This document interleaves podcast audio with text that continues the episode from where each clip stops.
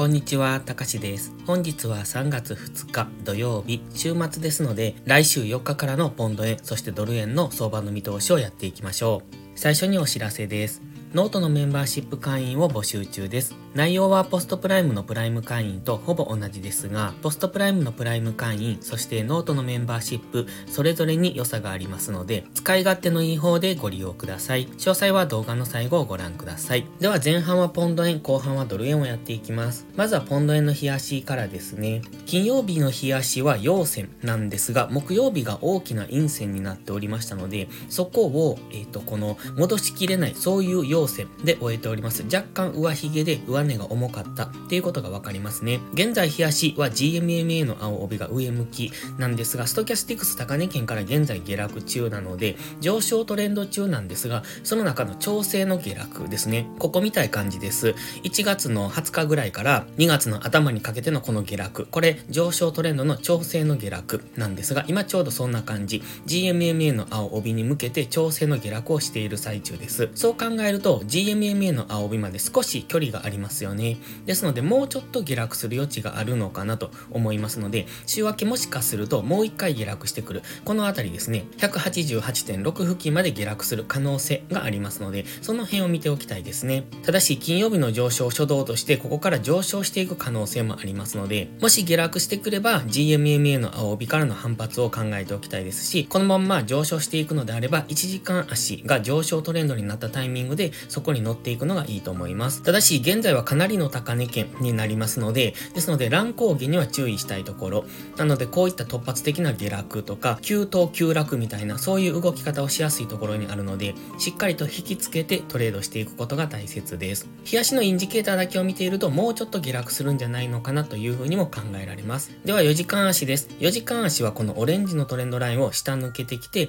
そして木曜日から金曜日にかけては一旦調整の上昇。現在はこのトレンドラインを下抜けてるので、下下落トレンドをイメージしております。ただ金曜日は調整の上昇後、そこからまだ下落に至っていないですよね。当然このまま GMMA の青帯を上抜けてくれば、そこから上昇していくと思いますので、一応動きとしては、今トレンドラインを下抜けてきたので、ここから戻しをつけて、そこから再下落というこういう下落トレンドをイメージするんですが、こんな感じですよね。こういう波をイメージするんですが、金曜日がなかなか底堅い動きもしておりますので、もし GMMA の青帯の、今ちょうどクロスしてますが、この青帯を上抜けてくれば、この矢印の動きはせずに、ここから上昇していくと思いますので、結構金曜日これ、下髭結構出ているの分かりますよね。ですので、このままもしかすると、月曜日は上昇していく可能性もあります。ただ、先ほど日足で見ていたように、日足はまだ下落をしそうな雰囲気、4時間足はどちらとも言えない。今、GMMA の青帯横向きですので、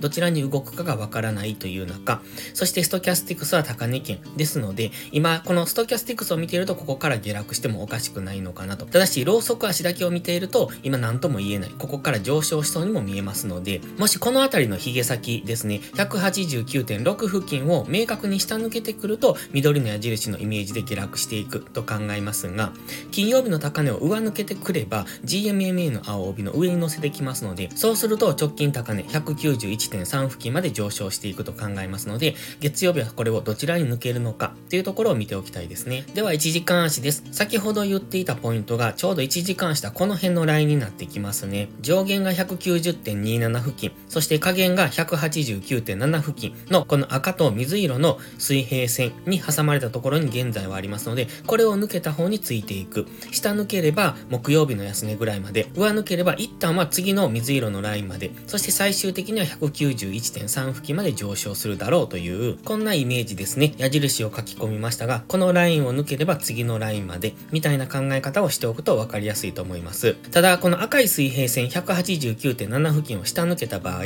下落するとは思いますが、下がってくれば日足の GMMA に近づいてきますので、日足単位の反発上昇に入りやすくなりますので、その辺はご注意ください。では次、ドル円ですね。ドル円は152円という直近高値がターゲットになっているんですが、その手前で今少し踊り場を迎えている感じです。日足の GMMA は上向き。これはポンド円と同じ感じですね。ですので、GMMA の青帯ぐらいまで一旦下落をして、そこからの反発上昇みたいなイメージを持っているんですが、木曜日に一度下げてきて下髭で返されているんですが、金曜日は逆に上髭になっております。ということは、下がったところは買われやすいし、上がったところは売られやすいと。ここもこんな感じでレンジですね。ここ2週間ほどの間、レンジを作ってますので、この中の動き、そして抜けた方についていくのが分かりやすそうです。こちらも、日足、ストキャスティクス、 MACD ともに弱くなってきてますので、もうちょっと GMMA に接触するぐらいまで下がってくる可能性がありますね。そうすれば、もう一度木曜日の安値を試す、もしくはそこを下回るような下落にになってくる可能性は十分あります。では4時間足です。先ほど日足で言っていたレンジが4時間足ではこの黄色のボックスを描いてますので、この中で動いてますね。木曜日は一度このレンジを下抜けたんですが、結果的に下髭になって、ローソク足実体はこのボックスの中に入っております。そして金曜日は一旦上を目指したんですが、オレンジのトレンドライン、ちょっとこれ引きで見ないとわからないんですけれども、このトレンドラインに接触したところからの下落になってます。こんな感じですね、トレンドラインは。2月の28日の安値から引いております。まあ、そのトレンドラインにぶつかって、そこから再び下落してきた。今はこの黄色のボックスの加減を目指している可能性がありますね。ストキャスティックスは今高値圏からデッドクロス。過去のこのデッドクロスの下落を見ていると、ちょうどこの水曜日から木曜日にかけての下落、この大きな下落に当たりますので、今回も比較的下落すると考えます。で、すでにもう金曜日結構下落してきてますので、このままボックスの加減を目指してくるのか、それとも先ほど冷やしの GMMA までっていう話をしましたが、そうすると木曜日の安値の149円付近まで下落してくるのかっていうところを見ておきたいですね。基本的にはこの黄色のボックスの中で動いてますので、149.7付近、8付近まで下落してくると、そこからは反発しやすいと思いますので、このボックスの上限からの下落、下限からの上昇、そして抜けた方へついていく、そういう風に見ておくといいと思います。ただし、下抜けた時はすぐに冷やしの GMMA があるので、そこはご注意ください。では、1時間足です。1時間足は方向感なく動いてますね。GMMA の青帯は行ったり来たりというところで、